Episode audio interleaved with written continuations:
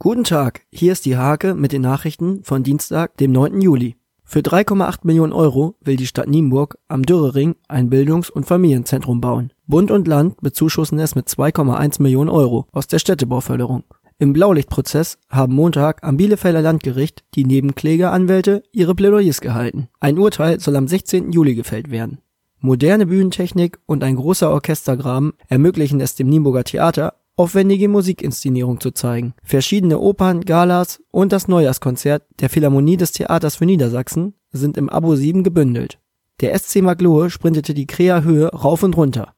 Bei Bezirksliga-Absteiger Rot-Weiß Estorf Lesering steht das erste Testspiel gegen den TuS Petershagen am Sonnabend an. Neu im Team ist Ralef Makscho, der vom ASC zum RWE wechselt. Diese und viele weitere Themen lest ihr in der Hake oder auf www.diehake.de.